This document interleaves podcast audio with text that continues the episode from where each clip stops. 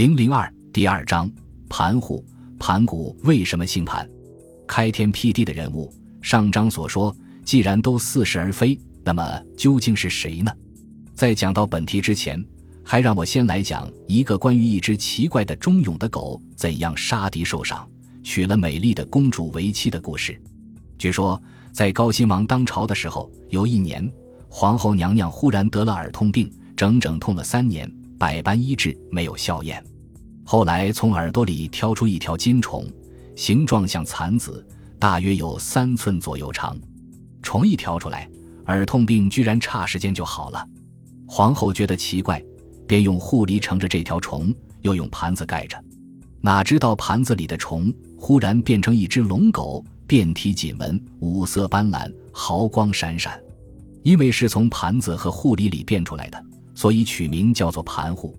高辛王见了这狗。非常欢喜，行坐随身，寸步不离。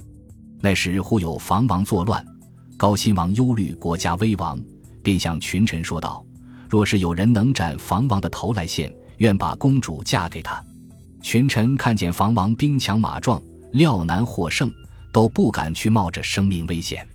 说话这天，宫廷里忽然不见了盘户，大家都不知道这狗究竟跑到哪里去了，一连寻找了好几天都无踪影。高辛王深以为怪，却说盘户离了宫廷，一直走到房王军中，见了房王，摇头摆尾。房王一见这狗，高兴非常，向左右臣僚说道：“高辛是怕快灭亡了吧？连他的狗都撇下他跑来投奔我，看来我房王是当信了。”于是便高烧火炬，击鼓撞钟，举行宴会，为这个好征兆作乐庆贺。那天晚上。欢乐的房王喝得烂醉如泥，睡在中军帐中。盘户便趁着时机，猛去咬下房王的头，叼着他飞快地跑回高辛王王宫来。高辛王看见爱犬衔了敌人的头跑回宫来，不禁大喜过望，便叫人多多拿些剁得细细的肉来喂他。哪知道盘户只把鼻头伸向盆边嗅了一嗅，便走开了，闷恹恹地去睡在屋角，不吃东西，也不活动。高辛王呼唤他也不起来，就这么过了两三天。高辛王心里难过，想了一想，便向盘户说道：“狗啊，你为什么既不吃东西，呼唤也不来呢？莫不是想要得到公主为妻，恨我不见诺言吗？并不是我不见诺言，实在是因为狗和人是不可以结婚的呀。”盘户登时口吐人言，说道：“王啊，请不要忧虑，你只要将我放在金钟里面。”七天七夜，我就可以变成人。高辛王信了这话，深觉诧异，果然将盘壶放在金钟里面，看他怎么变化。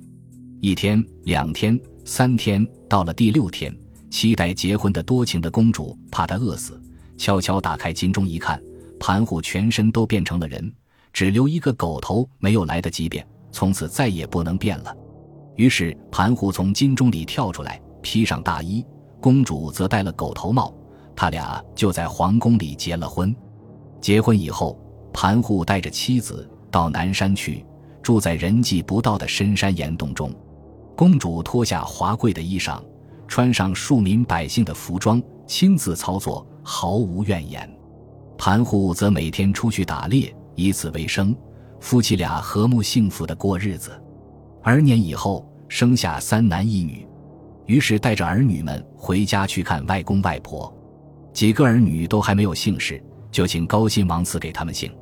大儿子生下来是用盘子装的，就赐姓为盘；二儿子生下来是用篮子装的，就赐姓为篮。只有三儿子想不出赐什么姓的好，适逢天上有轰轰的雷声响过，便赐姓为雷。小女儿长大成人，招了个勇敢的兵士做女婿，跟着丈夫的姓姓了钟，兰。雷、盘、中四姓互相婚配，后来子孙繁衍，成为国族，大家都奉盘户为他们共同的老祖宗。这个故事大同小异的流传在中国南方瑶、苗、黎等民族中。盘户这两个字因转而为盘古。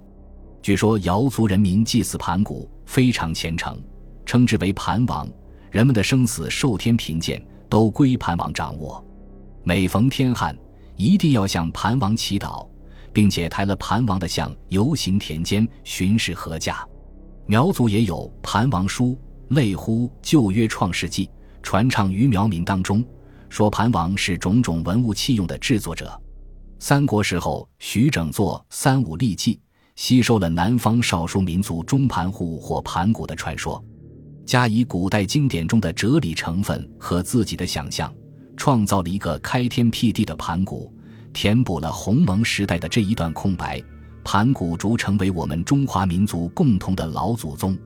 这样一来，天地是怎样开辟的，宇宙是怎样构成的等问题，在神话中才得到了合理的解答。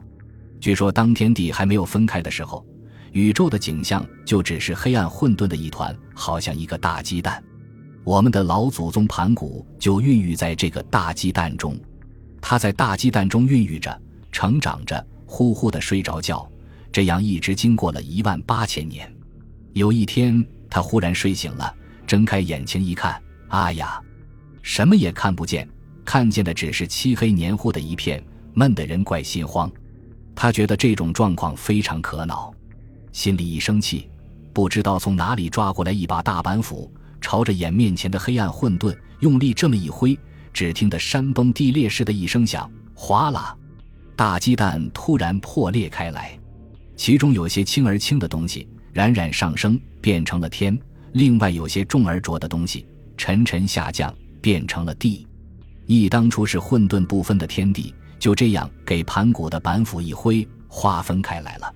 天和地分开以后，盘古怕他们还要合拢，就头顶天，脚踏地，站在天地的当中，随着他们的变化而变化。